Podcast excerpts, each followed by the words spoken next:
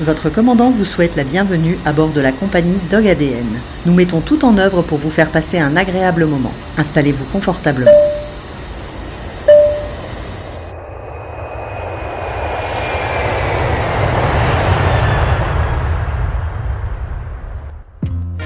Parti en février 2022 pour 9 mois et après avoir parcouru 11 000 km à travers l'Europe, dont 8 575 km à vélo, cela pourrait passer pour une simple aventure humaine. Sauf qu'il était inenvisageable pour Lucie et Alexandre de faire ce périple sans emmener leurs compagnons à quatre pattes, Malo le chien et Rossel le chat.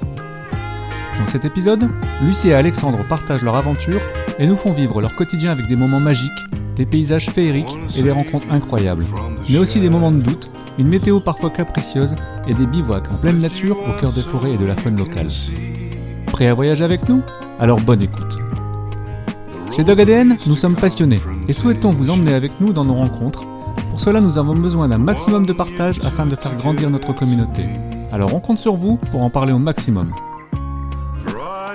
Bonjour à toutes, bonjour à tous. Nous arrivons dans la deuxième saison euh, et là on est sur le 20e épisode de Dog ADN et nous avons la chance aujourd'hui de recevoir les cyclopathes. Certains d'entre vous les connaissent peut-être déjà parce que pour moi ils ont fait l'exploit de faire énormément de kilomètres. Mais je ne vais pas vous dire, je vais leur laisser raconter leurs histoires, mais énormément de kilomètres en vélo, ce qui est déjà une chose, ce qui est déjà un exploit en, tant que tel. Mais faire euh, autant de kilomètres avec un chien et un chat pendant tout, euh, tout le trajet, moi ça m'épate et j'ai vraiment envie de leur poser plein de questions et euh, d'essayer d'avoir plein de réponses que vous, vous, devez aussi vous poser. Bonjour à, tous les deux. Donc nous avons en notre compagnie aujourd'hui, parce que c'est une team hein, quand même, c'est les cyclopathes. Donc pour ceux qui chercheront sur Instagram, c'est S-Y-K-L-O-P-A-2-T-E-S. On peut peut-être commencer par euh, donner l'étymologie du, du, mot cyclopathe.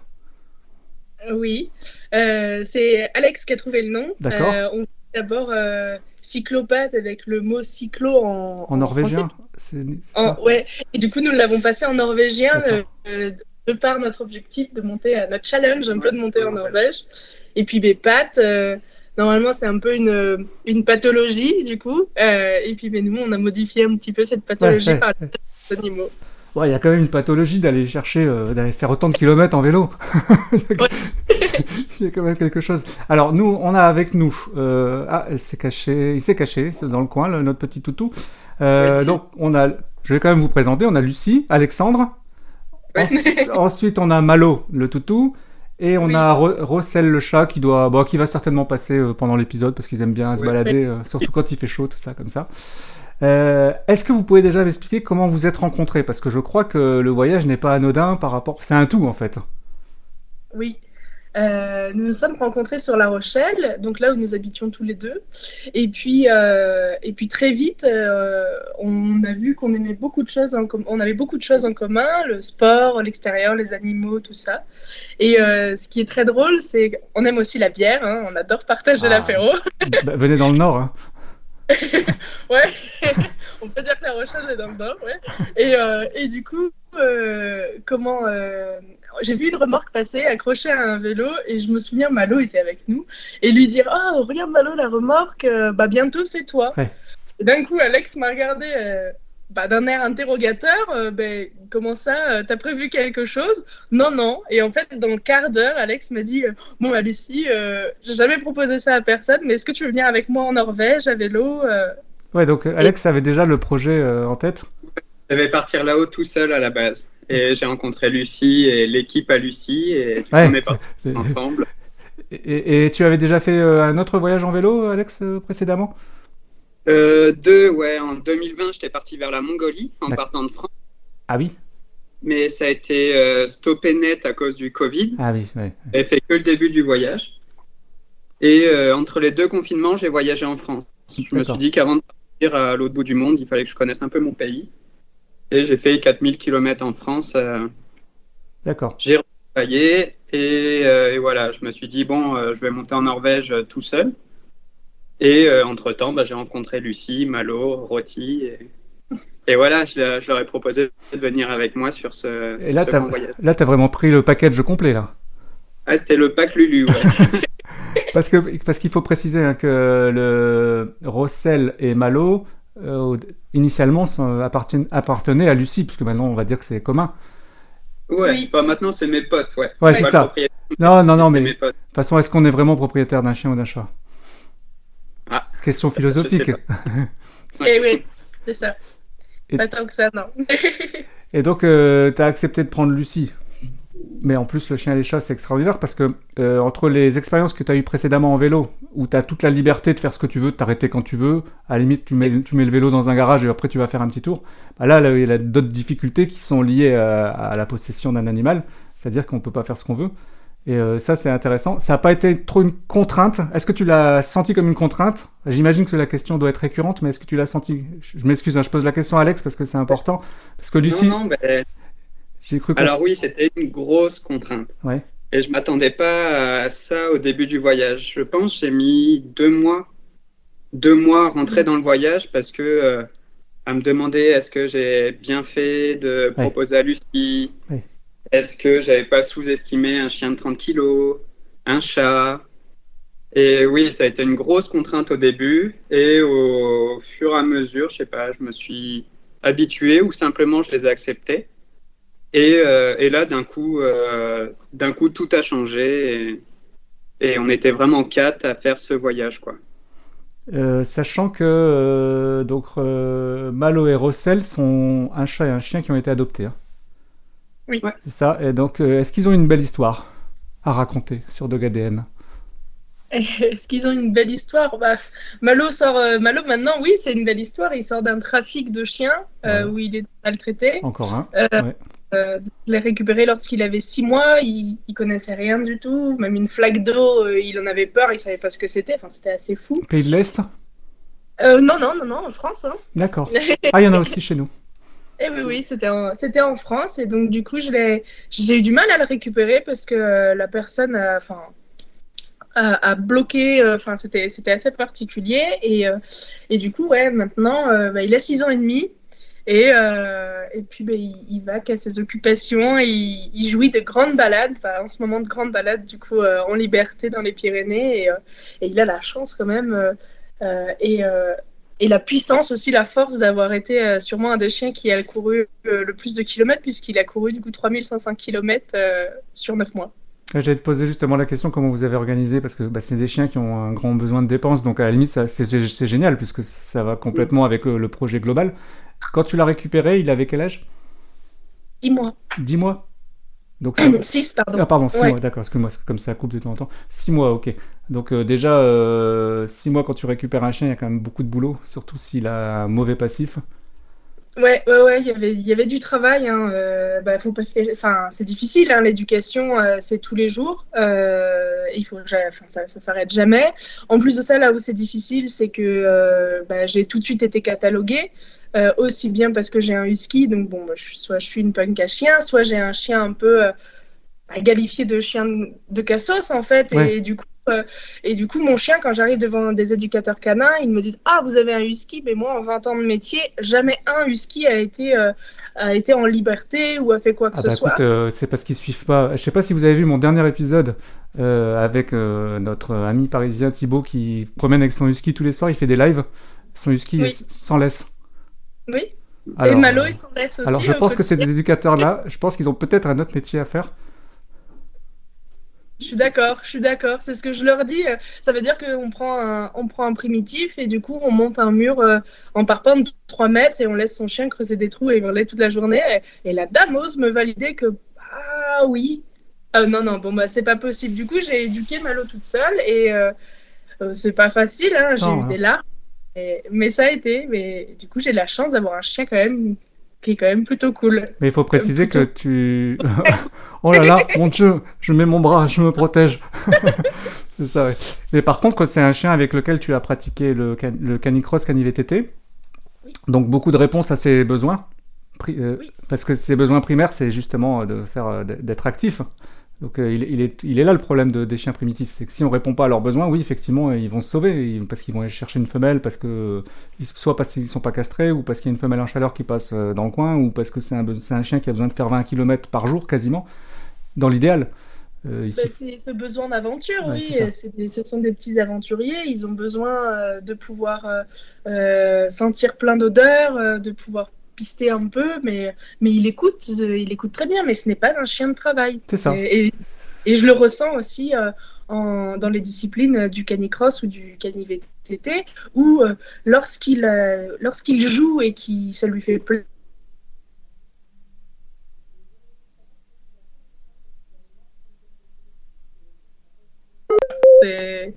c'est ce type de chien et, je l'aime pour ça. Hein. Je, vous ai perdu pendant une, euh, quasiment 30 secondes là. Je sais pas si c'est le réseau. Ah mince. non mais c'est pas grave. Euh, on parlait donc ouais, de, ses besoins, euh, de ses besoins. En... Donc, donc si on revient sur, sur votre parcours en vélo, on va quand même citer. Hein, il y a donc 8575 km en, en pédalage, hein, je parle. sur, sur, un trajet total de 11 000 km à peu près. Oui. On va pas calculer les mètres hein, quand même. Et on a 20, frontières de traversée. C'est énorme, c'est génial. Et tout ça avec un chien, un chien et un chat. Donc là, franchement, il va falloir me raconter quand même deux, trois trucs. C'est est-ce qu'il y, y, a une préparation? Alors, le chien, déjà, c'est une chose. Euh, ça s'appelle Dogaden, donc euh, je suis ma spécialité, c'est le chien, mais bon, j'ai quand même pas mal de connaissances en chat. Et ça m'épate encore plus. Alors je crois que vous avez eu aussi euh, la colère des gens qui disent que le chat ne doit pas rester sur un vélo, nanana, etc. Bon, on va les laisser parler. Mais comment vous, vous avez senti que le chat avait vécu cette histoire? Parce que quand je vois les photos, je me dis qu'il était plutôt bien, plutôt heureux. Bah, euh, on a ressenti ça aussi bah un peu. Hein. Il avait, ouais, ouais, il avait on n'avait pas l'impression de le maltraiter en tout cas. Il avait l'air vraiment bien. Euh, on a parfois euh, c'était plus difficile en Norvège lorsqu'on a enchaîné euh, deux semaines de pluie par exemple. C'est compliqué. Ça, là ça devenait compliqué. Mais pour nous aussi. Donc du coup voilà ça nous incitait à trouver des solutions pour se mettre à l'abri euh, pour le chat, euh, c'était la priorité surtout. Ouais, c'était surtout pour le chat et nous on s'en servait un peu comme excuse pour prendre euh, un hébergement ou quoi. Ça, Merci à lui. Merci le chat. c'est ça. sait, c'est que pour toi, hein. franchement. Hein. nous, voilà, une douche, un lit. Mais ouais, ouais, c'était. Ah, bah voilà. Il fait la police parce qu'il y a un camion qui arrive. Mais, euh, mais ouais, Roro, en tout cas, il avait l'air euh, de, de s'y plaire. Et ça a mis une semaine peut-être d'adaptation euh, pour les deux, hein, parce que Malo aussi pleu... Enfin, Malo au début pleurait non-stop dans la remorque. Oui, bien sûr. Mais au fur et à mesure, il pleurait plus si le deuxième vélo était à l'arrière et, et, et qu'il voyait le, oui, le repère. Ouais, mais sinon, le chat, franchement, euh, son repère, c'était la tente. Et donc, à partir du moment où on ouvrait la tente, qu'on mettait le duvet, hop, il allait se coucher euh, sur les duvets, ou alors il faisait sa vie autour de la tente. Mais, euh, mais ouais, son... oui, c'est bon, on a eu beaucoup de commentaires nous disant que c'est territorial, que ça reste à un endroit, qu'il faut pas les bouger. Bah, la tente, c'était son territoire. On n'a pas ressenti ça. Son territoire, c'était peut-être nous. Oui, ouais. et puis le, je pense que la, la remorque et le, la tente, c'est ses repères. C'est ça. Ça aurait été euh, plus difficile, je pense, de, faire d'hôtel en hôtel. Là, ça aurait peut-être été compliqué parce que c'est toujours des éléments différents. Oui, possible. Ouais, c'est possible. Mais à chaque fois, ça tente, c'est ça, ça tente quoi. C'est ça, c'est ses odeurs, mm. c'est le duvet. Euh, il dort euh, toujours sur nos jambes ou à l'intérieur du mm. duvet. Et, et puis ouais, c'est Enfin, il avait l'air serein en tout cas. En tout cas, j'invite euh, les auditeurs et auditrices à aller voir vos, photos sur Instagram parce que j'ai pas vu un chat malheureux. Pourtant, des chats, j'en ai depuis que je crois que j'ai grandi avec les chats. Euh, j'ai 50 ans et j'ai toujours eu des chats. J'ai déjà vu des chats malheureux. Celui-là, il me paraît pas super malheureux. En tout cas, je veux bien prendre sa place. Quand, il a la tête à l'envers là sur... dans son panier, euh, non non, il a pas l'air malheureux. Et après vos balades, ça vous arrivait de le de le laisser un petit peu. Je sais pas si vous aviez une petite longe ou un truc comme ça pour qu'il puisse un peu. Euh, oui, on avait une corde, une cordelette ouais, ça, de euh, auquel on pouvait l'attacher si l'environnement nous, Bien sûr. nous euh, mais si nous étions. Euh, si on était en pleine forêt, enfin dans un lieu vraiment sauvage, euh, Rossel était en liberté autour. Oh le pied. Avec GPS, mais ouais, il était autour et il restait toujours à, à 20 mètres autour de la tente, quoi.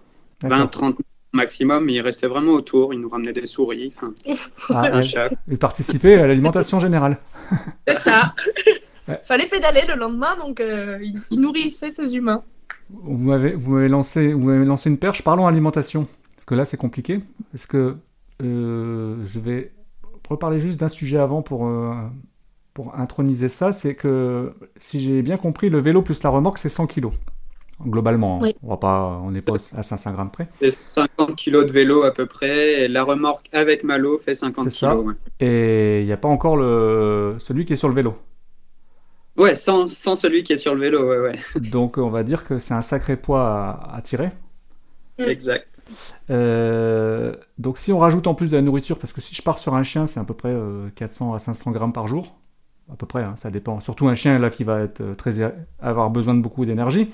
Il euh, faudrait, faudrait pratiquement un sac de croquettes tous les 15 jours, quoi, de, de, de 15-20 kilos. Donc, c'est impossible à gérer de cette façon-là. Donc, comment vous avez réussi sur le plan logistique à gérer l'alimentation euh, du chien? Du chat, c'est un peu plus facile parce qu'on peut beaucoup plus facilement changer son alimentation. Le chien, c'est un peu plus compliqué. Eh bien, euh, alors là, ça a été difficile pour moi parce que je fais très attention à l'alimentation de mes animaux lorsque je suis stable, quoi. Oui, bien sûr, bien sûr. Euh, par contre, euh, ben, c'est pas forcément possible. Euh, donc là, voilà, on a fait au mieux. et en France, par exemple, on a pu jouir de, des dons de viande des bouchers. À la base, Malo était au barf. D'accord. Donc du coup, voilà. et il a pu profiter vraiment de, de, plusieurs kilos, mais même le chat, de plusieurs du coup kilos de viande. et ça, c'était en France. Et c'était, c'était vraiment génial parce qu'en plus, ça créait des rencontres. Enfin, voilà, c'était cool. Donc, tous les jours, on avait euh, de, la de, la nourriture. Ça nous évitait d'en transporter. Enfin, on transportait un, peut-être un à deux kilos de croquettes au cas où. Mais euh, voilà, on ne touchait pas aux croquettes et on nourrissait en fait avec, euh, avec du frais, du cru. Et ça, c'était génial. Par contre, une fois qu'on, bah, que nous sommes sortis de France, ça, c'était plus possible. Et parce que les personnes ne comprennent pas la demande. Simplement, en fait, voilà. On a beau demander, ils disent non, c'est catégorique. Euh, et euh, bah, du coup, c'était des paquets de croquettes. Alors, au plus gros, en paquet de croquettes, on a pris des paquets de 4 kilos. Mais ça, franchement, ça nous arrive ouais, on était vraiment sur des paquets de 3-4 mm. kilos, grand max. Quoi. Mais mm. du coup, on renouvelait souvent. il faut les porter. Hein. Ouais. Et il y avait des paquets. Euh, il y a une marque qui fait des paquets qu'on a retrouvé plusieurs fois. C'est Crave. oui, d'accord. Et, des petits qui font peut-être un kilo. Et ça, c'était génial pour nous parce que du coup, euh, ben, voilà, on achetait. Et comme nous, notre alimentation, euh, on l'achetait tous les deux jours, tous les jours ou tous les deux jours, bah voilà, ça fait que ces petits paquets, on pouvait les renouveler, mais lorsqu'on les trouvait. Euh, mais c'est pas facile. Hein. Il y a des pays où l'alimentation pour le, chien était plus compliquée à trouver que celle pour le chat, par exemple. Et là, vous, dans ce cas-là, c'était plutôt de la ration ménagère, non? On a trouvé de la viande à ce moment-là. Euh, on a trouvé des, cuisses de poulet. Alors, euh, bon, bah, la ration, euh, la ration barf n'était pas parfaite. Non, hein, en ration ménagère, c'est bien aussi. Et voilà, on a donné, on a donné ce qu'on pouvait au mieux. Et puis, et ça a été. On a, on a vous, avez la chance, vous avez la chance d'avoir un chien ultra résistant. On, sait, on, sait, on sait, c'est connu, c'est connu. Hein, c'est une race quand même qui est ultra résistant. c'est quand même l'avantage d'avoir un nordique.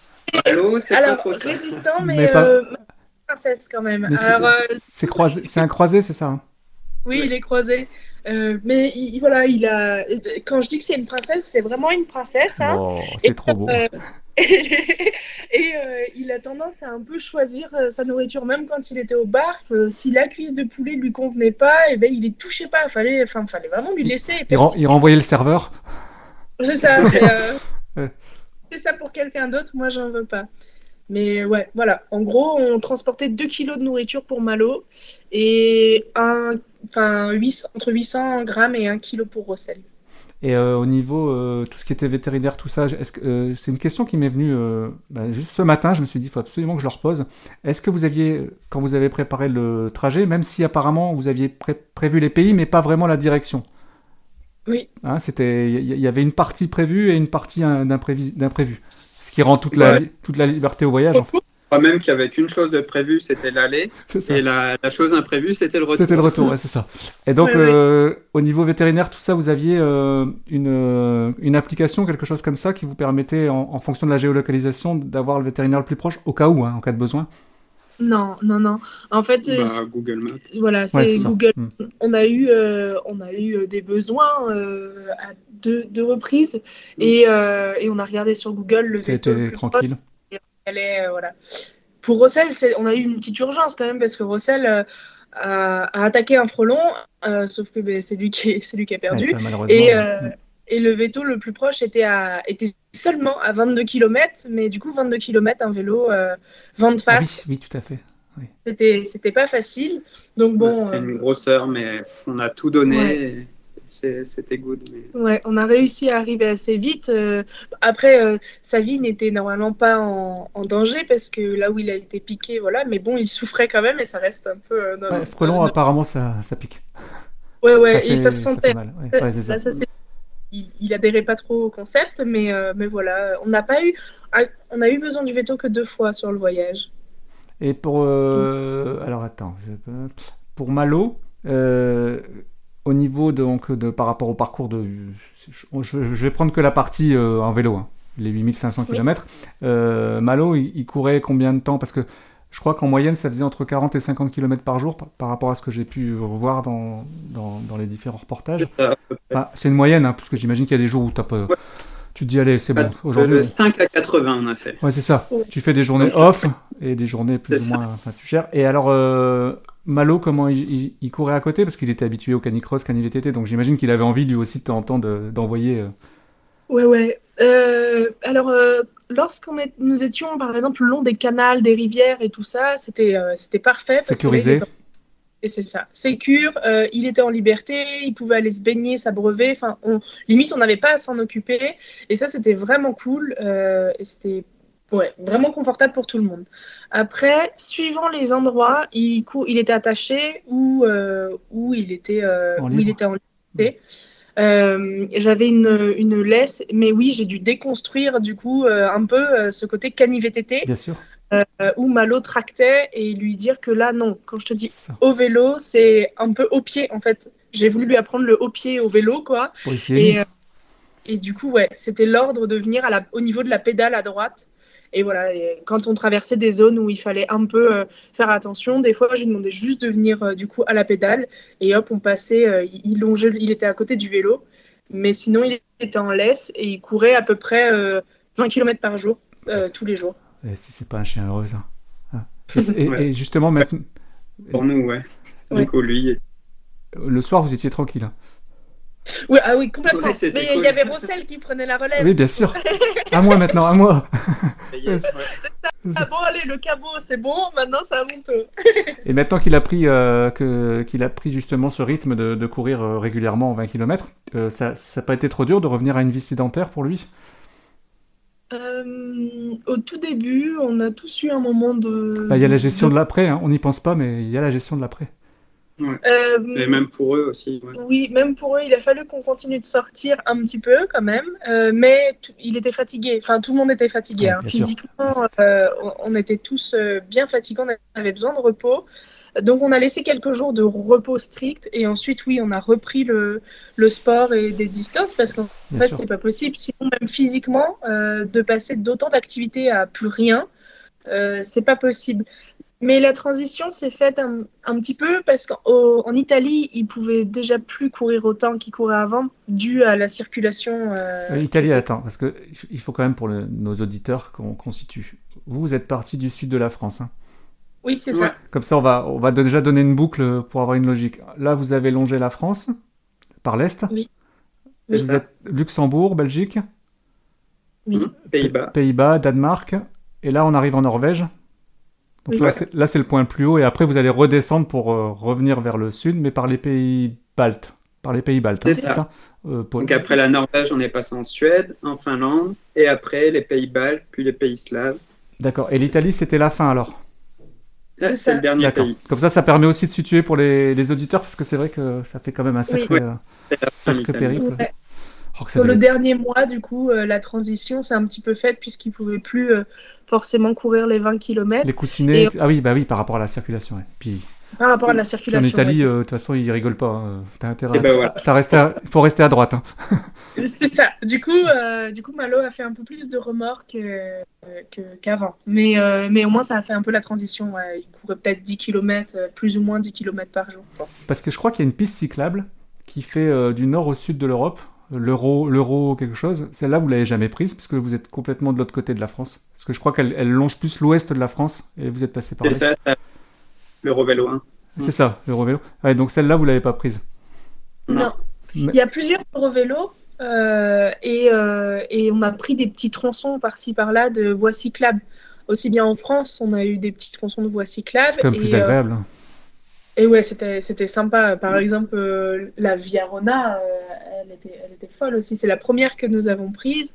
Euh, on a choisi d'ailleurs de commencer comme ça parce que c'était plus sécure, c'était plus facile pour notre début euh, de, C'est de celle, qui- voyage. c'est celle qui longe les Alpes Non, c'est pas ça?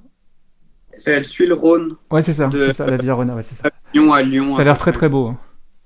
Ouais, ça l'est. très Pour commencer, ouais. c'est une bonne mise en bouche, quoi. C'est C'est ça, c'est ça. Et ouais, ouais, donc on a profité plusieurs, à plusieurs reprises de, de tronçons d'Eurovélo, euh, mais on n'a pas suivi exclusivement une voie cyclable. On a vraiment roulé en fonction de, de, de nos envies, de notre motivation, euh, à monter ou pas de dénivelé. euh.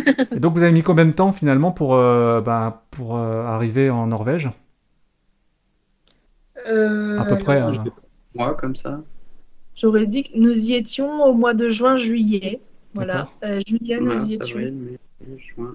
Ouais, 4 mois. Quatre mois. Donc, on est en juillet 2000, euh, on est en, euh, de- 2022, hein, je crois. c'est- euh, non, 2020, Ouais. je sais plus, moi je suis perdu. 2022, c'est ça? Donc, euh, can- canicule en France. C'est ça. Sachant Bah, que la pas canicule, là-haut. la canicule en Norvège, c'est 11 degrés, c'est ça ou- Ouais, c'était Ouais, 4 ouais. en plein milieu de juin. Ouais, Ouais. c'est ça. Ouais, on a eu de la neige, on a eu une journée de neige au mois de juin. Et puis, euh, mi-juillet, euh, on a, comme, comme dit Alex, on a eu une après-midi à 4 degrés. Euh, alors, quand on voyait que nos copains, ils se Ah oui, plaignaient c'est des températures Mhm. folles en France, nous, on avait froid. Et donc, du coup, ouais, c'était vraiment... Ça faisait drôle. Et un truc, euh, faire les, les fjords en vélo, alors? C'est magnifique. C'est aussi magnifique que dur, je crois. C'est ce que j'allais dire, parce que euh, les fjords, pour ceux qui ne Euh, connaissent pas, c'est quand même euh, la mer qui rentre dans la terre. hein. Donc c'est très sinueux, il y a, il y a beaucoup de D+. les, les montagnes qui tombent dans la mer, carrément, Mm. ouais, ouais, c'est... on- Alors, c'est éblouissant, franchement, euh, mais c'est très intense. Et le mot, euh, enfin voilà, c'est le mot, c'est intense. Ouais. C'est intense euh, que- Autant visuellement que... Ouais, et que physiquement. Que physiquement, ouais. Et que mentalement, du coup, aussi. Parce que euh, moi, je me suis vue à un moment ouais, être euh, en grosse difficulté euh, de Physiquement motivation. ouais, ouais. ouais, bien sûr, bien sûr. ouais. Eh ben oui, parce qu'en plus, la météo, elle est, elle est, elle est vraiment très C'est humide. tou- hein. c'est toujours Enfin, humide, c'est ça. ouais. Et euh, vous avez calculé également le, le, les- le dénivelé que vous avez fait? Non. On l'a pas encore Ça, calculé, c'est- non. Parce que ça, ce serait à mon avis très intéressant. Ouais. Parce, parce que faire, faire j'ai envie de dire, euh, faire 8500 km, c'est déjà fort. Ouais. Faire, faire à plat, mettons à plat, un plat parfait. La terre est plate. Bon, c'est déjà. du- Mais alors, avec du dénivelé, euh, c'est plus 8500 km, vous voyez. Et comme, Ouais, vous, ouais, comme ouais. vous, avez, vous avez choisi le plus facile, la Norvège, C'est ça. parce que, parce qu'après, que- parce que précédemment, vous êtes passé d'abord par la Suède, Euh, Non, c'est après. Norvège. Ouais, Euh, Norvège, ouais, Suède. Après- ah non, vous êtes arrêté avant vous. Vous n'avez pas été jusqu'à la Suède. hein. Si, si, Si. Attends, parce que En fait, sur la carte, j'ai pas tout en fait. Nous sommes allés jusqu'au. On a commencé la Scandinavie par le Danemark. Ouais, ok, ok. Je, je regarde la carte et- en même temps. Et puis ensuite, nous sommes remontés donc sur, par les fjords norvégiennes. D'accord. Tout à Ouais, c'est ça, ok. Et nous sommes remontés jusque Trondheim, qui est D'accord. plus ou moins au, au milieu ou À peu près. plus ou moins au milieu bas euh, de la Norvège. Et là, euh, nous, nous sommes, on a fait une grosse pause de trois semaines Ouais. de vélo, Ouais. grosse pause de vélo trois semaines. Et ensuite, on a complètement traversé euh, d'ouest en est euh, par la Suède pour ensuite remonter et aller en Finlande. D'accord. Donc, nous le point le plus haut dans notre voyage, c'est Umeå et c'est en Suède. D'accord. Mais par contre, la Suède, ça paraît plus droit, plus linéaire, ou c'est une idée qu'on se fait quand on l'a pas fait? Euh, c'est moins montagneux. Ouais. Euh, le- en Norvège, c'est très montagneux, du coup, on voit beaucoup de roches. euh, Enfin, voilà. Alors qu'en en Suède, il y a beaucoup de forêts. Ça monte aussi. Hein, Ouais, mais- c'est plus des collines, mais, Mais c'est des ouais. forêts à perte de vue. Enfin, C'est forêt énorme, quoi, la, la Suède. ouais. C'est fou. C'était fou là Et au niveau de la, au niveau de la faune, alors, qu'est-ce que vous avez vu de beau? Est-ce que vous avez eu l'occasion de rencontrer de la faune locale? Hmm, bah ouais, ouais, je pense qu'on a vu tous les animaux emblématiques de là-haut. Donc l'élan, l'ours. Ah non, le loup, on n'a pas vu de loup. Non, on n'a pas vu de loup. Bah, là, c'est plus difficile. hein. Et Ouais, on n'a pas vu de glouton aussi. J'aurais vraiment Ah oui, le glouton, ouais, c'est marrant aussi, ouais. Euh, ouais, mais le, le loup, de toute façon. Le il glouton, ça a l'air. euh, Non, pas de loup. Euh, pas de loup et pas de rennes non plus, parce que les rennes étaient plus Ouais, c'est plus haut. Étaient pas, pas si loin, hein, mais ils étaient plus, un peu plus haut quand même de, que là où nous nous sommes arrêtés. Et donc, ouais, on a, on a vu un, un élan traverser la rivière. C'était euh, Mm. c'était trop beau. Et euh, enfin, c'était fou. Et puis, on a pédalé aussi euh, de nuit. C'est parce qu'on voulait voir Parce que des pas le choix. Ah non, non, Ah non, c'est. Pas- Ah bah, en plus- bah, allez, en plus la nuit. Ouais, parce qu'en fait, enfin de nuit entre guillemets, Ouais. parce qu'il y a vraiment plus de nuit. euh, à partir du Danemark, euh, on avait presque plus de nuit. On avait une heure ou deux peut-être de Mhm. nuit. Euh, noir, je veux dire. Et, euh, et ensuite, euh, on, se levait à 8 heures du mat, qu'il était minuit ou 3 heures, la luminosité était la même en Norvège. Donc ça, c'était très perturbant.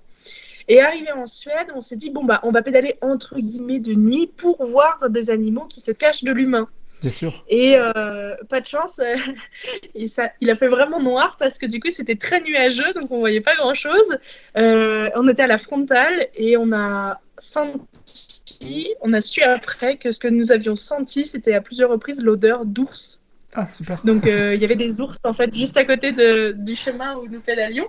Et euh, mais euh, c'était presque sûr finalement qu'on allait en croiser parce que cette forêt que nous avons traversée, c'est celle où il y a la, la population la plus dense d'ours en Suède.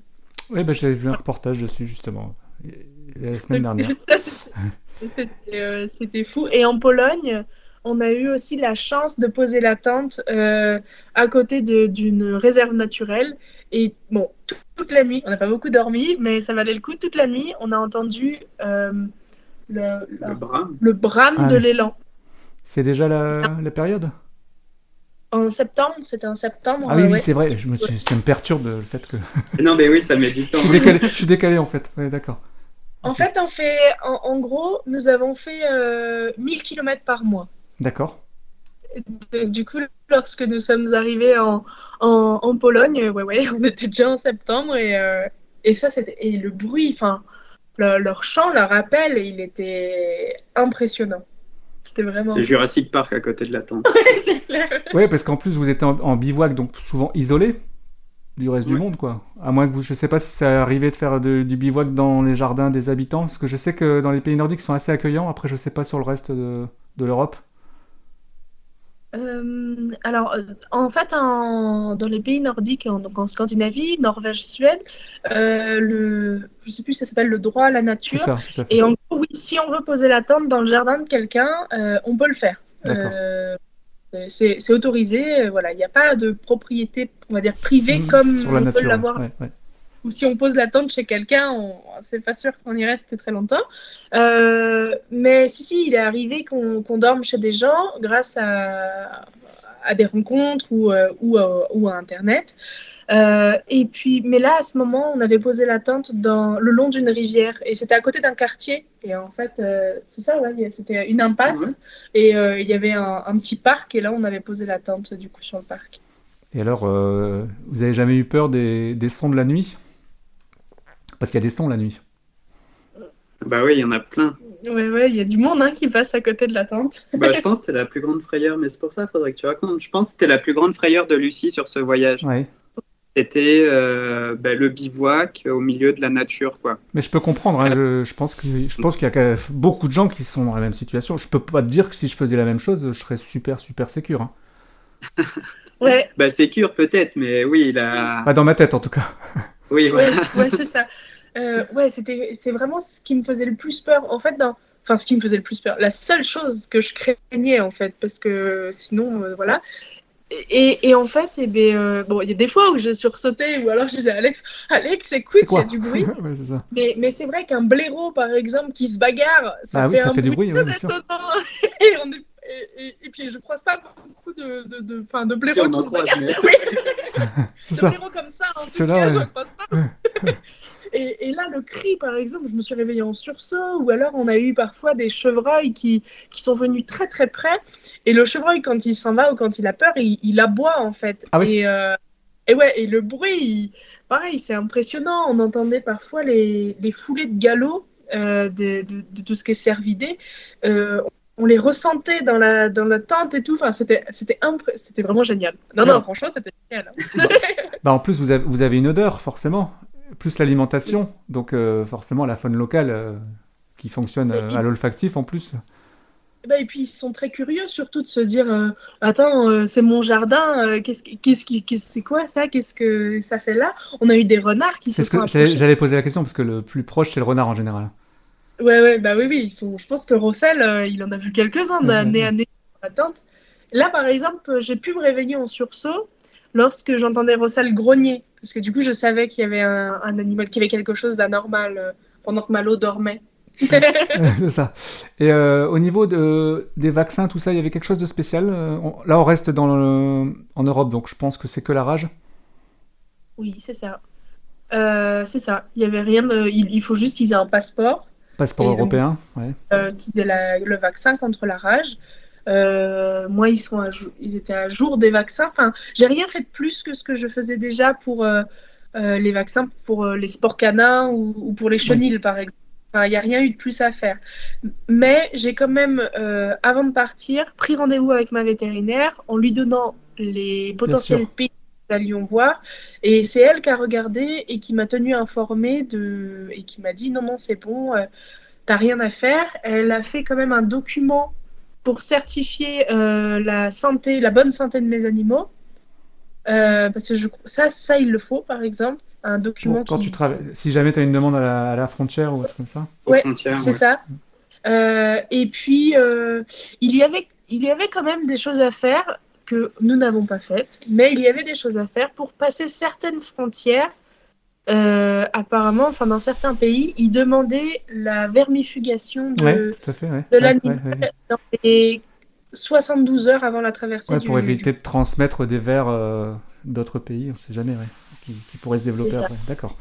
pour les parasites. Et ça, il fallait le faire dans les 4 jours avant de passer. euh, et je crois que ça, il y avait trois frontières qui. Enfin, en gros, il y a... Je- on aurait dû le faire. Chose. Je sais qu'il y a un site spécialisé pour euh, voyager avec son animal euh, dans tous les pays, mais je ne me souviens plus du nom, où justement il, il vous donne tous les conseils pour. euh, parce que j'imagine qu'il y aura un autre projet, mais on va en parler à la fin. J'espère que, que, que ça va pas s'arrêter là, qu'il y aura d'autres choses bientôt. Genre aller jusqu'en Grèce ou j'en sais pas moi. Mais il fait plus chaud. hein. Fait plus chaud. Allez, de l'autre côté. Ouais, c'est ça, tout à fait. oui. On en parlera après, du coup. Pourquoi? Pourquoi, ce voyage? Euh, Bah, je pense, ouais, le pourquoi, pourquoi ce voyage, je sais pas trop, mais pourquoi. Enfin, c'était vraiment. un- Je voulais partir euh, seul parce que j'ai encore besoin de voyager avant de me poser. Euh, je- Précision, vous avez quel âge? Euh, moi, j'ai 27 ans. 27 ans et toi? Et 20 un 29 dans une semaine. D'accord. Comme ça, ça, permet de situer un petit peu aussi par rapport aux besoins, parce que dans la vie, on a différents besoins euh, en fonction de notre âge, donc euh, ça permet de situer. Ouais. Bah, j'ai encore besoin de voyager et euh, ouais, j'avais prévu ce voyage euh, qui me semblait plus facile que celui vers, euh, vers la Mongolie. Oui. Donc je voulais vraiment faire ce voyage et je rêvais de voir un loup et de pêcher un saumon. C'est Hmm. pour ça que j'avais choisi la Norvège. Et voilà, la suite, c'est la rencontre avec Lulu, Malo, le chat. et, je, on est et, parti. je, et je crois que tu as pêché un saumon dans une photo que j'ai vue. C'est possible Non, C'était pas un saumon C'était pas un saumon non. Non, c'est un très gros poisson, mais c'était pas un saumon. Merde. Tu Non, bah, le saumon, j'ai eu l'occasion, mais ça m'a. Je me suis dit que c'était vraiment dommage d'attraper un saumon, en fait. Le, le poisson, il fait des milliers de kilomètres, il remonte la rivière, et je voulais pas être celui qui arrêtait son cette espèce de cycle de vie là. Donc j'ai arrêté euh, mon envie de pêche au saumon. Par contre, le loup, pas vu, et ça, j'ai pas, j'ai pas arrêté l'envie. ouais. Et toi? Et euh, moi, mais j'ai- en fait, j'ai une année, j'avais un CDI, Ouais, euh, j'avais j'avais tout ce que euh, tout ce qu'on nous dit d'avoir, en fait. hein. ouais t'étais plus dans Et une ce- configuration formatée, en fait. C'est ça, D'accord. c'est ça. Euh, parce que parce que mon entourage était comme ça euh, et parce que bah j'avais pas forcément ces idées-là, mais c'était c'était moi qui avais un problème. Donc du coup, bon, bah, j'essayais d'être conforme. Et euh, avec mon, employeur, ça se passait pas bien du tout. Euh, je me sentais vraiment en plus emprisonnée, tout ça, ça allait pas. C'était dans quel domaine d'activité? On va pas rentrer, on va pas demander le nom de la boîte et de l'employeur, t'inquiète pas, mais.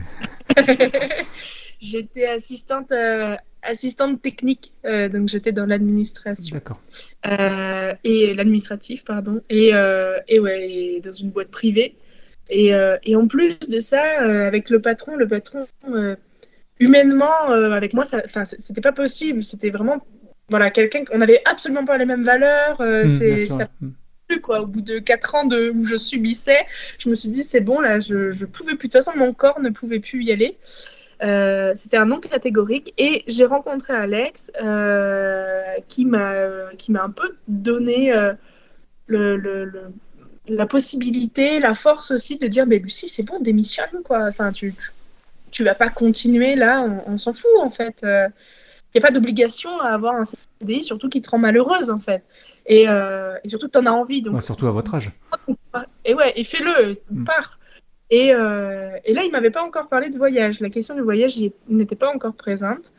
Et en fait, eh ben, je me suis un peu délestée de, de tous mes poids qui pouvaient me bloquer et, et faire que j'avais un peu du mal à respirer tous les jours. Euh, et, voilà, et j'ai totalement fait confiance à Alex, mais euh, tout de suite, euh, dans le choix du matériel, dans tout, je lui disais, vas-y, moi je, te suis. De, toute façon, Alex m'a proposé de partir en voyage avec lui à vélo en Norvège. Je sais même pas si les 10 secondes sont passées avant que je lui dise oui, de, toute manière. Et il m'a même regardé en me disant, mais tu prends pas le temps de réfléchir là enfin, C'est un gros truc quand même. Non, non, vas-y, on y va. Où tu veux, on y va, on s'en va. Et ouais, et franchement, euh, c'était fabuleux. Combien de temps de préparation entre le moment où justement et, le départ? Euh, bah, On ne s'est pas vraiment préparé. Ouais, préparation, il n'y a pas eu de préparation, juste l'achat du matériel. Vous, êtes, vous êtes au feeling en fait Oui. Ah bah oui, oui, oui, il faut. Bah, pas, sur un pas de contrainte, zéro, contrainte. Non, mais c'est même pas des contraintes, parce que si les contraintes, on l'a, quand il pleut, on est sous la pluie. Bien sûr, mais, euh, mais non, le feeling et la. pas l'anticipation, mais le. Les ressentis, tout ça sont très importants sur un grand voyage comme ça, parce qu'on ne peut pas prévoir. Et si on prévoit, ça peut. Il peut y avoir que de la déception, quoi. Parce que tout ne se passe pas comme, euh, comme dans une vie bien rangée. Hmm. Là, euh, l'inconnu est, est, maître dans un, voyage comme ça. je comprends ce que tu veux dire. Donc il faut pas trop se préparer. Est-ce que vous avez été déçu euh, de certains endroits dans votre voyage? Ah, déçu. Parce que parce qu'il y a forcément un contraste entre les différents pays que vous avez traversés. Vous êtes passé, Énorme. vous êtes parti des pays nordiques qui sont quand même très droits, très très respectueux de la nature, très voilà. Et puis après vous vous finissez en Italie qui est pour moi, enfin, euh, avec ma vision à moi de de touriste, on va dire, c'est carrément l'opposé quoi. Euh, je pense qu'on n'a pas eu de déception. À l'inverse, on a eu des surprises, je pense, et, euh, beaucoup de plaisir à voir des choses parce qu'on avait des a priori. Et finalement, euh, c'était mieux d'y être.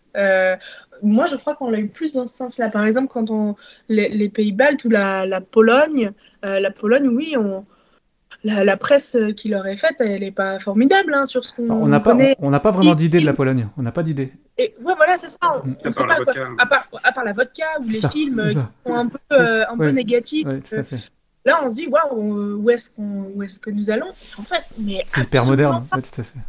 Et oui, c'est ça. Mm. C'était fou. C'était, enfin, c'était génial. Euh, la, je veux dire, la vodka a été notre plus grande surprise. La Pologne a été une de nos plus grandes surprises. Euh, mais oui, le, gros contraste entre la enfin, les, pays euh, scandinaves dans lesquels nous avons pédalé euh, et les pays baltes s'est fait quand même vachement ressentir. C'est là où il y a eu le, plus de différence. Puisqu'on passe des pays les plus, bah, les, plus riches, sûrement, où il y a le plus de pouvoir d'achat à, ceux. Oui, tout à fait. Ouais. Mais par contre, c'est assez surprenant. Vous avez du, du, vous avez, ça y est, je parle plus, je sais plus parler. vous avez dû être vachement surpris, c'est de voir que vous avez traversé que des pays européens. Et en fait, euh, pour une Europe unie, il y a une, des grosses, grosses différences d'un pays à l'autre. Ah ben oui, oui, mais ça, c'est, c'est la magie de l'Europe. Hein. Parce que oui, entre la Norvège et la Lituanie, enfin vraiment, la Scandinavie et les Pays-Bas, c'est le plus gros gap qu'on a eu au niveau culturel. Mm. de passer des plus riches bah, aux plus pauvres d'Europe. hein. On C'est ça. passe d'un SMIC à 3005 à un SMIC qui est à 400 euros. Euh, c'est. Bah, même ton pouvoir d'achat change d'un pays à l'autre. C'est ça qui est fou quand Ah, tu, quand oui, tu voyages, comme, des- quand tu voyages comme ça. Nous, ouais, on est passé de Ouais, ouais. pauvres à C'est ça. très riches en fait. C'est fou. hein. Oui, oui. En Norvège, euh, on galérait à. Ouais, à enfin, on galérait, non, on galérait pas, mais c'était très très cher. Oui. À passer à pouvoir se faire plaisir tous les jours, à s'acheter des bons aliments quand il y en avait. Et à acheter de la viande euh, pour les animaux parce que du coup, Ouais, euh, ça coûte la cher. viande ne coûtait rien, Ouais. euh, entre guillemets, pour, euh, pour En nous, comparé à ce que nous pouvions dépenser euh, Ouais. en croquettes, par exemple, euh, dans, en Norvège. Donc, euh, ouais, c'est fou. Euh, bah, on a un exemple qui, euh, euh, qui, est, qui est notre référence, mais par exemple, une bière que, que nous avons trouvé, qu'on peut trouver en France à, à 80 centimes, on l'a trouvée à 7,50 euros en Norvège. Ah bah, j'espère qu'elle est bonne. Non, pas forcément. Pas- enfin, ça dépend ce qu'on appelle bon, mais non, nous, on n'a pas. Voilà. Donc, euh, donc ouais, il y a... c'est- c'est c'est vraiment. euh, Et le regard, le regard des, des- des différentes populations des différents pays sur, euh, sur les animaux, justement, de deux humains avec deux vélos, avec une remorque et un chat et un chien à l'intérieur, ou à l'extérieur, ça dépend euh, s'ils s'ils couraient à côté ou pas. Est-ce qu'il y avait euh, un regard avec euh, bienveillance d'un côté et de l'autre côté en se disant c'est quoi, c'est c'est taré? Enfin, Excusez-moi pour le terme, mais vous voyez ce que je veux dire? Ah bah on a tout eu, je pense, ouais. Au début, où tout le monde nous disait ah, c'est magnifique de faire ça avec un chien, un chat. Enfin, vraiment tout le début, je pense. Après, dans les pays plus pauvres, ils comprenaient absolument Ouais. pas. Mais pourquoi un chien euh, Bah, déjà, pour c'est une dépense supplémentaire. Ouais, reste dehors Enfin, ouais. c'est ça. Bah déjà le voyage, ils connaissent Ouais, pas le voyage simplement. Alors voyager avec un chien, un chat, ils disent mais pourquoi? Tout à Ils comprenaient même pas déjà pour qu'est-ce qu'on qu'est-ce qu'on foutait là à vélo. T'as que ça à foutre que vous faites là? Pourquoi, pourquoi vous pédalez? Enfin, pourquoi faire? Tu peux prendre le train ou, ou même pas, oui. Rien que la notion du voyage, finalement, il, il la connaissait pas puisqu'il il voyageait pas. Il y en a beaucoup. euh, là, c'était euh, pour eux euh, de voir des étrangers. En plus, on leur montrait sur la carte d'où nous venions. On leur disait Paris, parce que France, Ouais, parce que c'est ça. Ouais, ouais, c'est ça. Et alors que Paris, ça allait, tout le monde comprenait. Et, euh, Ou Mbappé. ou Mbappé. Ouais. Ouais, il est fort. Il est fort. Oh, bah, bah, voilà, on avait des références euh, françaises, quoi. Et, euh, et du coup, euh, ouais, les personnes, déjà, le, le premier, tout le monde nous a traités de fous, par contre. Peu importe le pays. On a eu à chaque fois le excusez-moi, euh, je vous... ça vous manquait de respect, mais vous êtes fous. Donc, ça, peu Ouais, mais importe je pense que langue. c'est un fou respectueux. C'est fou dans le Oui. sens euh, des. Il y, a- il y a des jolis fous et des, des fous. Oui, oui, c'est Je ça. pense qu'il y avait une forme de romantisme dans le fou, si vous voyez ce que je veux dire. Ouais, un Oui, fou. c'était ouais. un fou qu'on prenait, euh, ça. comprenait bien. Ça allait. Ouais. Mais, euh, mais ouais, ouais, enfin, c'était c'était vraiment cool. En tout cas, de, de passer, de voir ces regards euh, différents, euh, de voir aussi ces populations et ces façons de faire. hein. parce que en, en Norvège, par exemple, les personnes sont quand même timides euh, et euh, je dirais pas désintéressées, mais on nous regarde pas forcément. On nous regarde un petit peu, mais jamais avec insistance. On nous regarde pas dans les yeux ou quoi que ce soit. Alors que, par exemple, quand on, a, on allait dans d'autres pays, et notamment, bon, là, la comparaison des, des pays baltes, euh, où, euh, bah là, non, non, on se, les, les gens se posaient comme ça devant nos vélos, ils regardaient et comprenaient pas du tout. C'est pas, c'était trop mignon, c'était Ouais. vraiment, c'était vraiment super aussi. de C'est faire- mignon, je sais pas, mais. Moi, je trouvais ça cool de faire découvrir euh, Vous des êtes choses toujours, qui sont vous, vous êtes toujours senti en sécurité? Il n'y a jamais eu de moment où vous vous êtes dit, euh, on va, on va peut-être pas rester trop longtemps là? Ah si, deux, Si. trois fois quand même. Mais deux, trois fois sur tout le voyage, c'est C'est pas grand rien. chose. Ouais, tout à fait. Ouais. Et, et, Ouais, ouais. et même par rapport à vos animaux, euh, parce qu'il y a des pays où euh, l'animal euh, en liberté, c'est c'est chose courante. D'ailleurs, on les récupère euh, en France après, puisqu'il y a les associations qui les ramènent. Les pays de l'Est, Ouais. les chiens des pays de On n'a l'Est. pas tant croisé que ça. Non, ça va? Non, le pire, je pense, c'était vraiment dans les pays baltes encore, mais, mais ça allait, c'était plus des portails ouverts que, euh, que des chiens errants. Ouais, c'était pas des chiens de rue qui éventuellement euh, risquaient Non. de venir euh, perturber. euh. On a vu, on n'a pas vu de chien errant. D'accord. Euh, c'est pour ça aussi qu'on n'a pas forcément pu continuer euh, à descendre vers la Grèce euh, ou vers euh, la Turquie ou autre, parce que là, il y aurait eu des, des chiens errants. Et déjà, euh, et et dans les pays baltes, c'est seulement au sud de la Lituanie qu'on a eu euh, des chiens qui, euh, qui étaient en libre, mais qui étaient en libre chez eux. Et en fait, c'est de chez eux, ils sortaient parce qu'ils voyaient l'étranger arriver, donc il allait à la rencontre de l'étranger et il l'accompagnait euh, plus ou moins amicalement, hein, en aboyant. On s'est jamais fait attaquer non plus, hein, mais et, et il l'accompagnait jusqu'à ce que la personne dépasse, je sais pas, 200 mètres de son habitation. Mais on n'a jamais, euh, je crois pas, je pense qu'on n'a jamais vu de chien errant. Euh, c'est vraiment que du portail ouvert, comme dit Alex, euh, en Pologne surtout, où les portails étaient jamais fermés et qu'on a eu Ouais, euh, ouais. des chiens qui ont débarqué devant les, sur la, en plein milieu de la route, mais euh, Et Et voilà. au, au fur et à mesure, en fait, vous avez nourri votre, euh, vos réseaux sociaux de, de photos entre le Oui. début et la fin du parcours. Encore aujourd'hui d'ailleurs, hein, parce qu'il y a c'est des nouveaux épisodes dans les Pyrénées. On peut Oui. en reparler tout à l'heure, mais euh, est-ce que vous avez une chaîne d'amitié, on va dire? C'est peut-être un peu fort, mais je sais pas si vous voyez ce que je veux dire, qui fait qu'il y a des gens qui vous suivez et peut-être même qui vous ont accueilli dans différents endroits. oui. Oui, oui.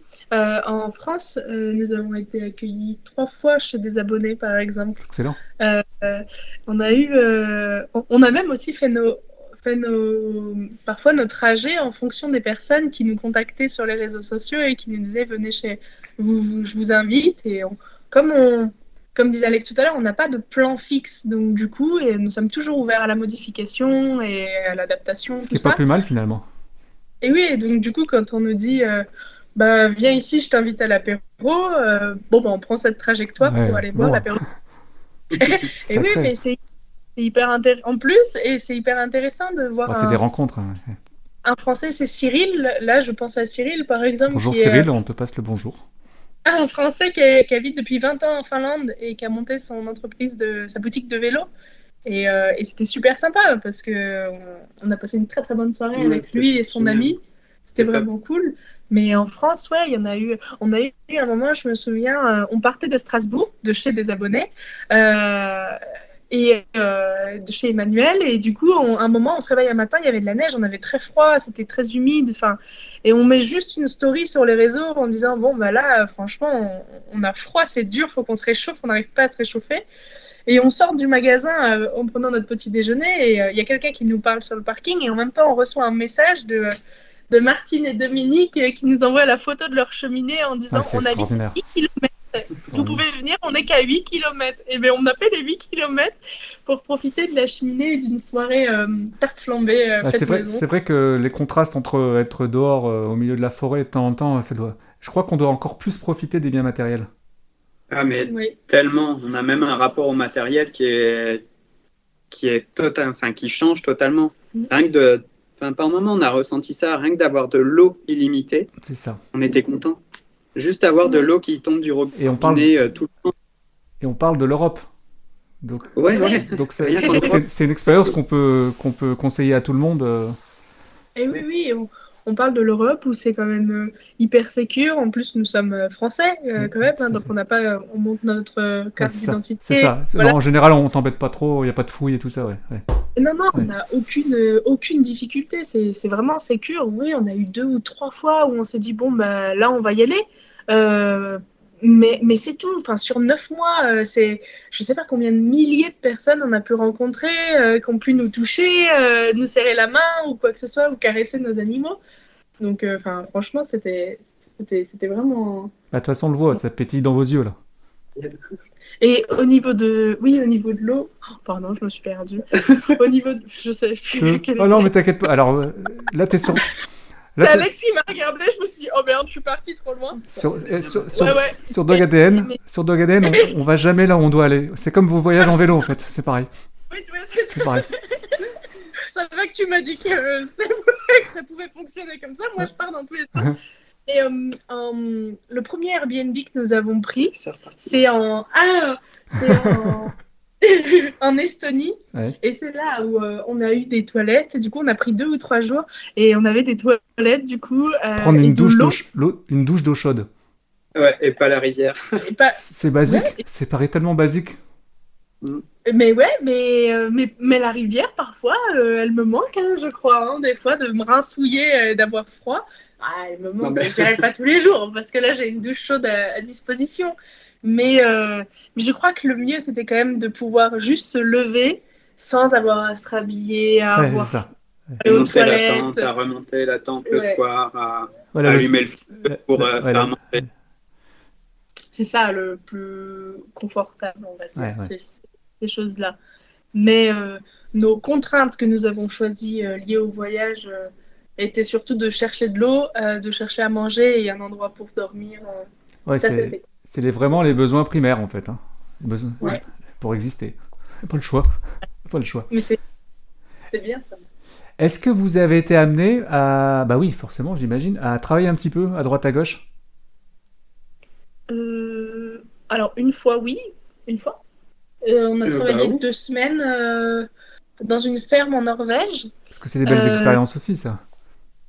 C'était une très belle expérience. sacrée expérience. ouais. C'était une, c'était une grosse expérience parce que c'est un, un breton euh, qui a pris son, son bateau euh, il y a plusieurs années et qui euh, a fait Ils un sont truc de partout, fou. ces. Bretons. Ah ouais, ouais. Ils sont partout. Ah oui, oui.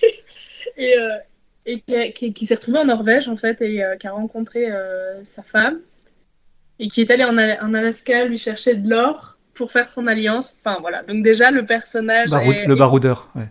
Ouais, ouais. Ouais. Et ouais, on a bossé, du coup, deux semaines euh, en, en workaway. Donc, Ouais, c'est ça, ouais. ouais. juste avec un échange euh, d'un Ça se, logement. ça se développe énormément. Bah, c'est une autre vision du, du bien matériel, en fait. Et ça, c'était ça, c'était cool aussi. Alors, moi, j'ai travaillé à un cheval, donc euh, moi, ça va, je savais. Ouais, parce que je crois quelque- que initialement, tu, tu viens du milieu équin aussi. Hein. C'est ça. Mm. Du coup, c'était c'était sympa et c'est quelque chose que je connaissais. Alex euh, a fait du bricolage, un peu de charpente. euh, Ah bah, Ouais. dans le dur. Ouais, C'est- fait plein de trucs. C'est les Ingalls. C'est la petite Euh, maison. oui, c'est ça. c'est ça. c'était exactement ça. Et, euh, et là aussi, où c'était très intéressant à voir, c'est qu'en Norvège, euh, l'été est très court. euh, Du coup, en plus, en plus, en été, il pleut quand même souvent. Et du coup, ils ont en gros un mois et demi, peut-être. Ouais, c'est ça. Ou Ils vraiment les deux mois d'été pour euh, faire tout Pour ce qui profiter est- à fond, c'est euh, c'est un peu les écureuils qui vont les noisettes, euh, parce qu'après. euh, Ouais. Ouais. Ils ont deux mois pour. euh, Ouais. Pour bosser à fond. C'est ça. faire tous les travaux, tout refaire. Et là, quand euh, euh, on pédalait, du coup, euh, là, dans la ferme, c'était le cas, hein, c'était à fond, fallait tout faire, euh, c'était très intense. Parce que, avant que l'hiver arrive, et euh, on le voyait aussi hein, quand on pédalait, les maisons, tout le monde était en train de travailler, il y avait des travaux partout, parce que c'était euh, le rush, quoi. que- Au niveau du budget, vous aviez prévu un budget pour le voyage? Parce qu'en fait, vous n'aviez pas prévu de temps imparti. Non, donc pas de budget non plus. Parce qu'à un moment, C'était, euh, c'est le nerf de la guerre, quoi. Si jamais quelqu'un, si jamais là, on, dans, le- dans les auditeurs auditrices, euh, des gens se disent ah, ils sont géniaux, je veux faire pareil, c'est, nos nouveaux héros euh, des temps modernes. Ça, ça peut arriver, hein, parce qu'il y a beaucoup de gens, je- j'en entends de plus en plus par, bah, le bikepacking, vous connaissez, hein, c'est, vraiment très à la mode. hein, bah, ce que vous avez fait, c'est ça, hein, de toute façon, c'est du bikepacking, avec des chiens Ouais. et des chats en plus, mais. Et C'est euh, très à la mode, j'aime pas quand on dit très à la mode parce que ça fait très pointer du doigt, mais c'est quelque chose qui revient, on sent que les gens reviennent à la nature, ce que vous avez fait c'est exactement ça. Et quand je parle autour de moi, euh, on, sent qu'il y a une vraie sensibilité euh, au retour au vélo. Parce que le vélo, Ouais. euh, l'avantage en vélo par rapport à la voiture, c'est que tu sens les odeurs, tu, sens la chaleur, il y, a, des choses que tu pourras jamais ressentir en, en voiture. Bon, c'est un peu plus long Ouais. par contre. hein. Tu vois les gens, tu peux leur parler.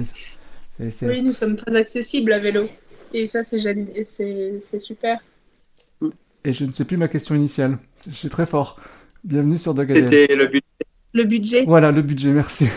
le budget sur un voyage comme ça. À peu Mais près, hein, c'est- sur 9 mois, euh, je dirais 11 000 euros à 4. C'est pas énorme. Après, euh, en, même, Mais- en même temps, il faut être capable fait, de vivre une vie euh, aussi assez, assez ascétique dans certains moments, quoi. C'est ça. Mais euh, le, en fait, sur le voyage à vélo, en tout cas notre type de voyage à vélo, on n'a qu'un truc à acheter, c'est la nourriture.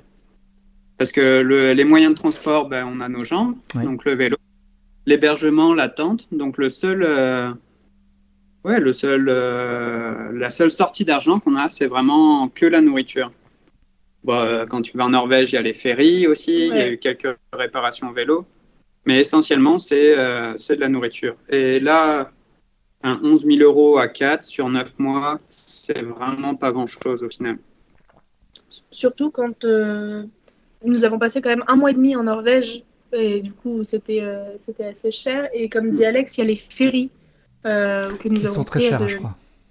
qui sont où, où c'est un budget aussi. Ouais. euh, déjà du Danemark à la Norvège, il y a 450 euros de bateau. C'est ça. Euh, donc voilà, il y a une enveloppe, oui, ferry, mais, mais nous, en tout cas, nous dormions sur 269 jours de voyage. on a fait 80-85% peut-être de bivouac, quoi. Oui. De tente. Donc, oh, le, confort, le confort d'un lit normal. ça, doit, ça, doit, être encore plus exceptionnel.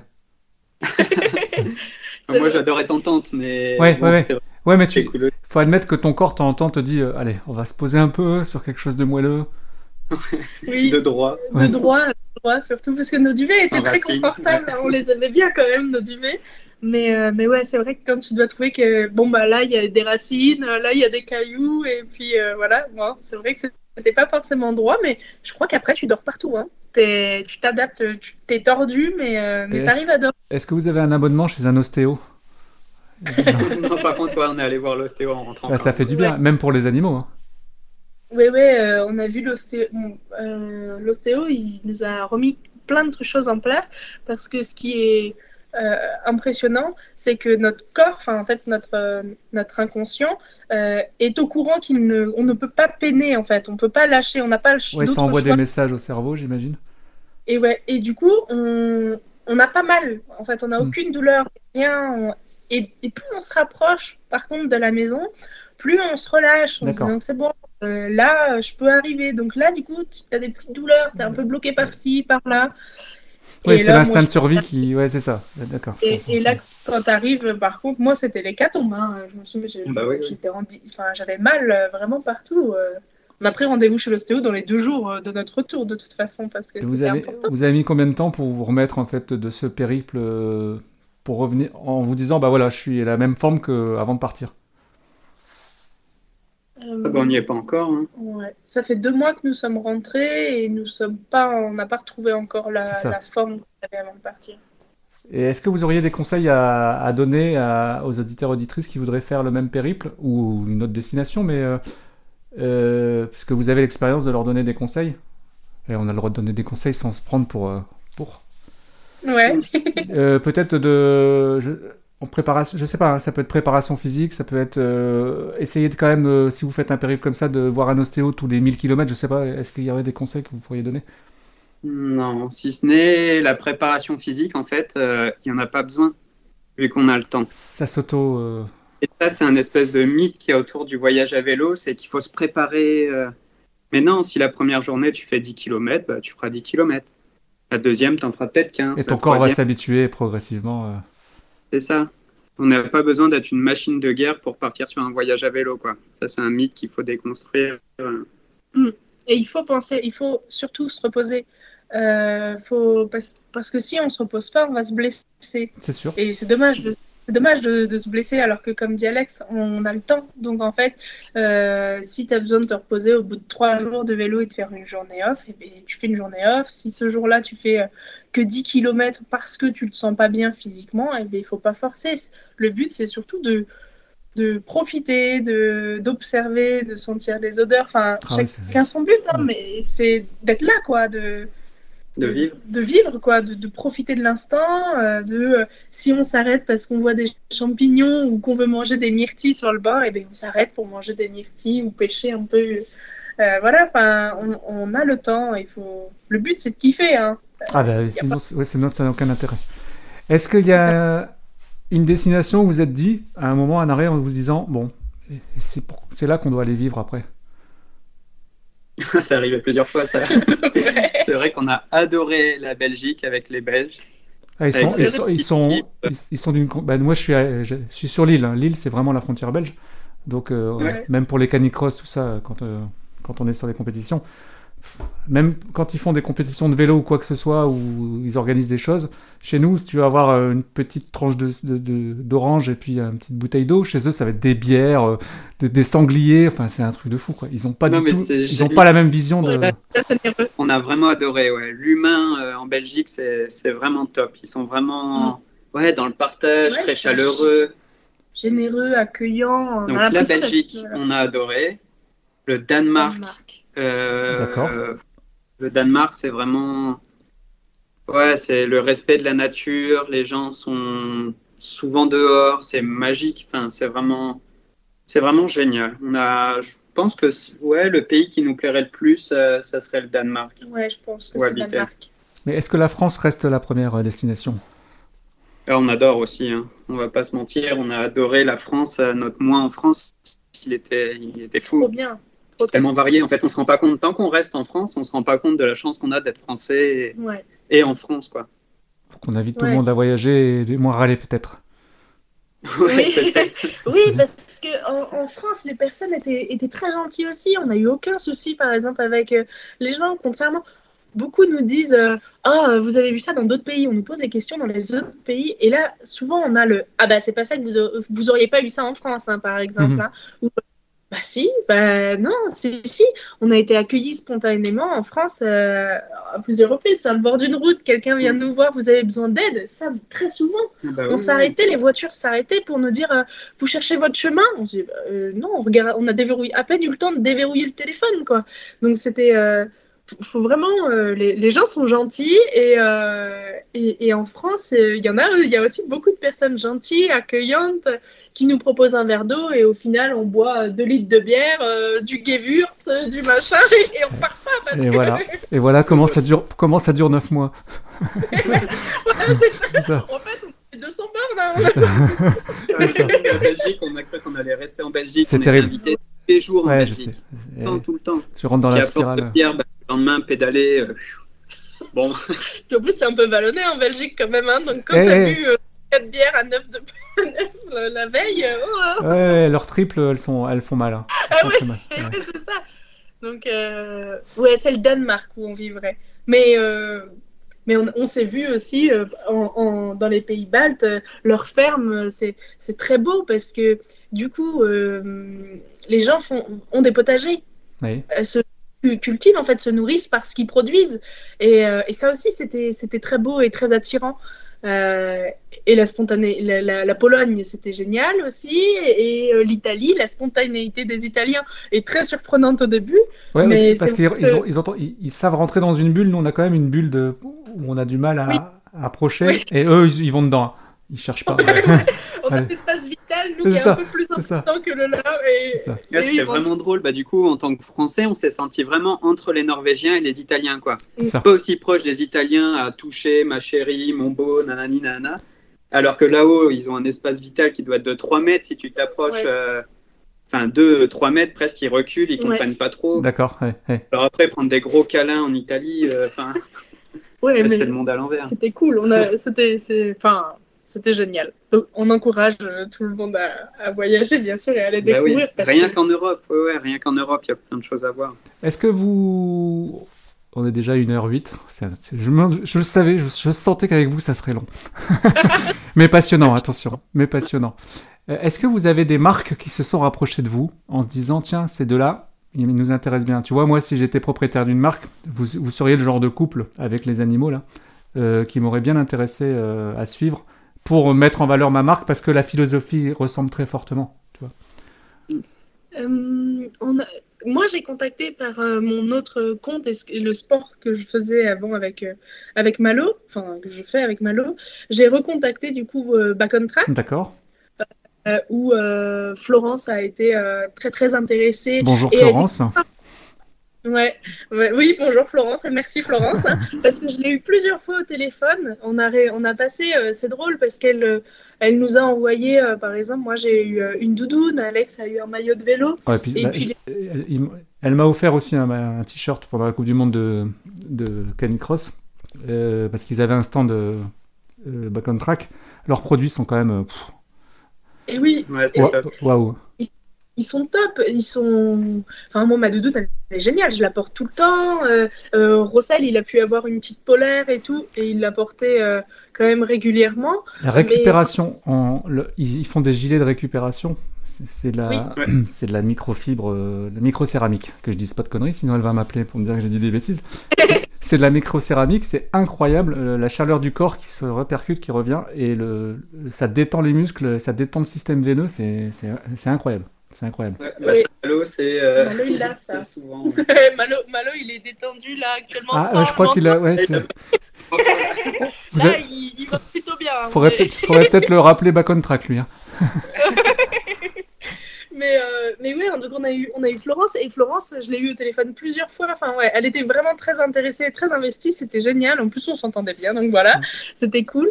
Et puis, on a eu euh, Bawa aussi. D'accord. Euh, cosmétique, Oui. euh, où euh, j'avais eu besoin d'eux euh, pour le, le pareil, le sport canin pour Malo. Et, et en fait, il nous a envoyé, quand je lui ai dit ce que je- ce qu'on allait faire, mais tout de suite, sans. donne-moi ton adresse, je t'envoie des produits. Et on s'en est bien servi. hein. Euh, franchement, le baume réparateur coussiné, euh, Ok, on l'a très intéressant. euh, même moi, même pour nous, parce qu'en fait, ce qui est génial, c'est que les produits, on peut les utiliser pour nous. D'accord. Et puis c'est naturel, enfin, donc voilà. Euh, et, Bah, je, je euh, les citerai si tu, si tu peux m'envoyer, tu sais, euh, si tu peux m'envoyer Oui. les, les liens, je, je les mettrai dans le, dans le podcast. Ouais, carrément. Et, euh, et ils ont aussi un gel de massage, ils en ont deux, mais nous, on a embarqué que le gel cryo. Et euh, parce que quand on en poussait un peu euh, sur les pédales ou que Malo euh, faisait des grosses journées, on, on pouvait comme ça se masser avec le gel. Et ça, c'était cool. Après, Bah là, je- il y aurait Raiden maintenant. Oui, mais c'est pas. c'est- pour un prochain. après voyage, Pour un ouais. prochain. Pour nos prochaines. Ouais, Ah. mais c'est. Mais c'est pas fait. C'est pas encore officiel. Ouais, On vous promet un épisode futur. voilà, c'est ça. la C'est ça. suite, On euh, fait un teasing, on fait un teasing. Bientôt le, bientôt le, bientôt le prochain épisode. C'est ça. Euh, bah écoutez, on a fait le tour de pas mal de questions, je pense. Euh, Est-ce qu'on peut déjà parler du futur projet ou pour l'instant c'est c'est c'est pas encore mûr ou? Hmm. Ah, il y en aura, c'est sûr. C'est sûr et certain qu'il y en aura. Alors après, comment, où on- il y a, dé- il y a déjà il y a déjà le financement, j'imagine. Faut faut parler bah, matériel matériel quoi. Il y a pas. Yes, ouais. C'est ça. Et est-ce que là vous est-ce que là, êtes, vous êtes dit justement, euh, par expérience du premier, est-ce que ce serait pas intéressant? Parce que là, vous avez quand même un beau Instagram avec des magnifiques photos. Vous commencez à avoir un nombre de followers qui est intéressant. Qui, même, c'est même décevant par rapport à, à la beauté des photos, tout ça. Donc, on va, on va essayer de contribuer à ce qu'il y en ait un peu plus. avec, avec, nos faibles, avec nos faibles moyens. Mais, et euh, là, je pense que les marques doivent être vachement attirées par ce genre. Ça représente vraiment deux petits gars. Je m'excuse, hein, c'est ce que je peux me permettre avec l'âge. Deux petits gars avec leurs animaux, avec, dans le respect de tout ça. Moi, je trouve que la philosophie, elle est excellente. Et euh, est-ce que vous avez fait, vous avez préparé un petit truc à envoyer à toutes les, toutes les marques qui seront proches de votre philosophie à vous Parce que c'est intéressant aussi à vous de sélectionner les marques. Euh, je, suis, Bah oui, C'est ça. surtout. je suis en train de vous surtout. donner des cours de marketing, excusez-moi. Mais Ah c'est- bah, parce que souvent on veut attirer l'argent euh, euh, facilement, mais je pense qu'à un moment il faut être aussi en phase avec la marque qui nous suit, C'est parce, ça. parce qu'on peut pas, on peut pas après Non. dénigrer le produit. Complètement contre, euh, contre moi, sûr et certain, et contre nous, je pense. Oui, oui, oui. Le Moi, je... fait de. Enfin, faire pour l'argent, non, ça. C'est pas du C'est vraiment le plaisir, c'est le. que avec une mauvaise marque, par exemple. Oui. Et Mais il y a, il y a même pas photo. Et euh, c'est surtout moi qui, qui, fait, qui, qui publie sur les réseaux sociaux. D'accord. Et euh, moi, je ne partage que ce que je valide. Euh, donc, je, je, je partagerai enfin, que ce que j'apprécie ou les D'accord, bien valeurs. sûr. Hmm. D'ailleurs, j'ai oublié de citer, et c'est très important quand même, il y a le cyclo. Oui, c'est Euh, vrai. lecyclo.com, c'est un site de vélo euh, où très bon contact, euh, très régulier avec, euh, avec euh, les personnes sur Instagram notamment. D'accord. Et euh, ils nous ont aidés, hein. ils nous ont quand même vachement dépannés euh, Même pendant le envoyer du voyage. matériel euh, qui Ah, est sympa. nécessaire. Mais voilà, et, et ça, je, je viens d'y vrai, penser c'est parce que c'est quand, même fou euh, ce qu'ils ont fait. Euh, et ils l'ont fait pendant le voyage et, euh, et sans. Enfin voilà, c'est- donc ça, c'était c'était super cool. Euh, Excusez-moi, c'était la parenthèse euh, que je trouvais importante à dire. Et, mais donc pour revenir sur les marques, ouais, nous, on n'a pas envie d'avoir des, personnes et de vendre des choses, de communiquer sur des choses qui sont pas en valeur avec nous. On a été contacté pendant le voyage hein, euh, par, je sais pas, une sorte de, marketing, je sais pas ce que c'est, du MLM peut-être, mais sur les voyages, et ils voyaient notre compte et ils voulaient aussi qu'on se mette à vendre des voyages. Et non, non, c'est c'est pas, notre truc en Mhm, fait. Donc, ça pas- ça, ça nous a pas intéressé, donc euh, gentiment, on a dit à la personne que c'était pas avec nous qu'elle, que, ça irait plus loin, quoi. Mais euh, non, on- donc oui, c'est des partenariats qui, euh, avec qui ça pourrait matcher, pourquoi pas. Mais c'est vrai qu'il faut que ça matche des deux côtés. Ça va matcher, je le sens. Et vous êtes, vous êtes déjà projeté dans 5-10 ans, voir qu'est-ce que votre vie idéale, ce serait quoi? Oula. Ah bah Oui. plus tard à terme, ouais, je pense que ça serait d'avoir une ferme D'accord. et d'être le plus autosuffisant possible. D'accord. Je pense que ça serait le. Mais bon, dans. Enfin, dans, dans je sais pas quoi. Ouais. Ouais, je Je dis, sais 5, pas. je dis 5-10 ans pour avoir une date, mais en fait, euh, ça peut être 15 ou 20, hein, c'est pas grave. C'est comme le voyage, c'est pas programmé quoi. C'est aller euh, vers, ce- vers ça. Pour l'instant, en tout cas, c'est ce qu'on aimerait. Ce serait Mais, euh, la euh, tendance, ouais. Mais oui, on verra. On sait pas. Pour conclure ce super interview, c'était top. C'était vraiment sympa. Je suis, je suis content d'avoir fait votre co- je suis content d'avoir fait votre connaissance en tout cas. C'est top. Euh, Est-ce qu'il y a des- un message que vous auriez voulu passer ou quelqu'un euh, euh, qui a été très influent dans, dans vos décisions ou c'est le moment de, de- de les mettre en valeur? C'est maintenant. C'est maintenant. C'est le moment. Vas-y. moi, c'est hein. Euh, moi, c'est Alex, hein, la personne. Oh là, j'ai C'est l'émotion qui m'en C'est appelle. beau. Moi, c'est. Bah, enfin. ouais, franchement. euh, Oui, il t'a Moi, off- c'est- il t'a offert un truc, tu pensais même pas que c'était aussi beau de faire. Et oui, en fait, en moi, j'avais vraiment envie euh, de, de voyager ou quoi que ce soit, mais, mais je ne pensais absolument pas que c'était possible de faire quelque chose comme ça. Bah, Gigi. Ah, c'est beau. Et toi, Alex? Ah, Moi, je sais pas. Je pense que c'est la vie. hein. C'est simplement la vie et... et la liberté que j'ai acquis sur mes voyages et tout ça qui me. Ouais, profiter de tous les moments. euh, ouais. Ouais, c'est ça, de profiter vraiment de chaque instant, de rencontrer des belles personnes comme lui. Ben, voilà.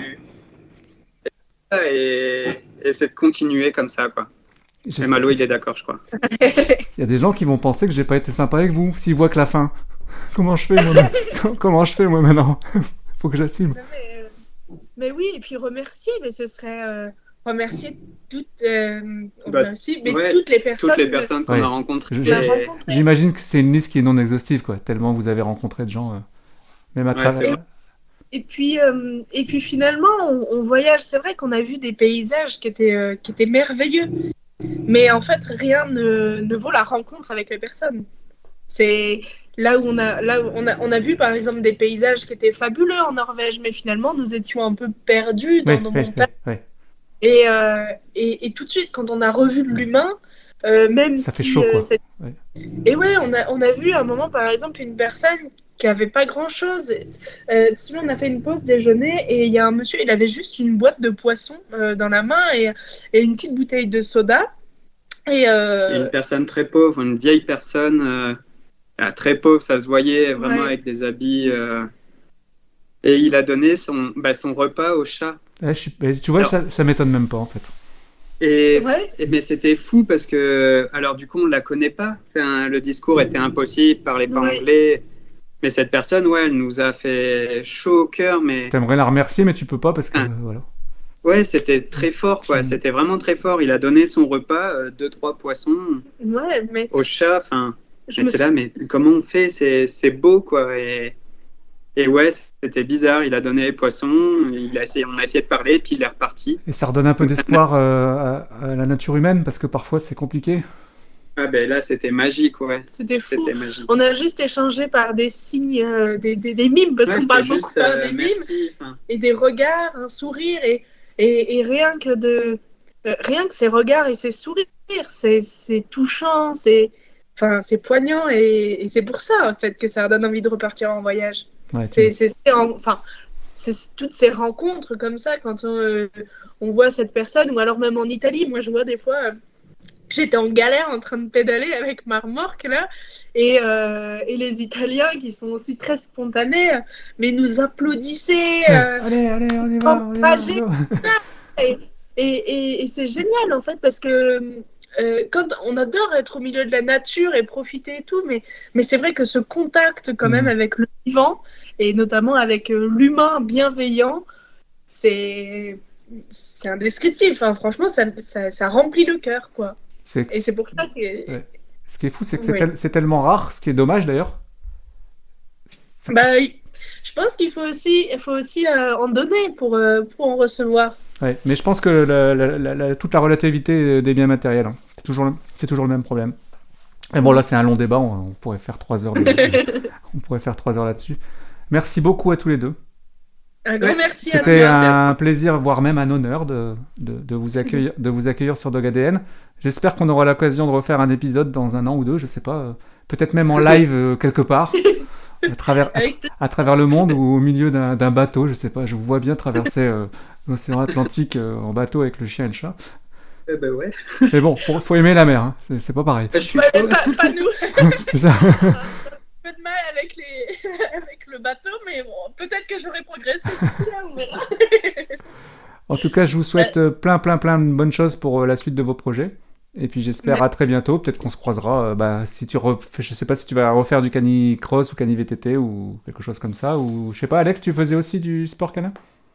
Non, pas canin, le sport tout court. D'accord, ok, très bien. Sport tout court, et ouais, je suis initié avec Malo, quoi, mais je suis loin d'être un canicrosseur. En tout cas, j'espère à très bientôt. Ouais, Ah, bah très- pareil. bah, nous aussi, on Ouais. l'espère. C'était mer- vraiment cool. Ouais, c'était cool. Merci beaucoup pour l'invitation. Et puis bah à bientôt. De toute façon, je vous enverrai un message dès qu'on publie euh, tout ça. Ça Ok, marche. Je pense fin de semaine ou début de semaine prochaine. ok, Bonne journée. Salut, Merci Merci beaucoup, ciao, au revoir. Voilà qui termine ce 20e épisode de Dog ADN. Merci Lucie, merci Alexandre d'avoir partagé avec nous vos aventures. C'était vraiment super sympa. Merci à chers auditeurs, chères auditrices euh, d'être restés jusqu'au bout. Merci pour votre fidélité. Euh, N'hésitez pas à vous abonner à nos pages Facebook et Instagram, à nous taguer dans vos posts. Et puis à très bientôt pour des nouvelles aventures et des grosses caresses à vos toutous.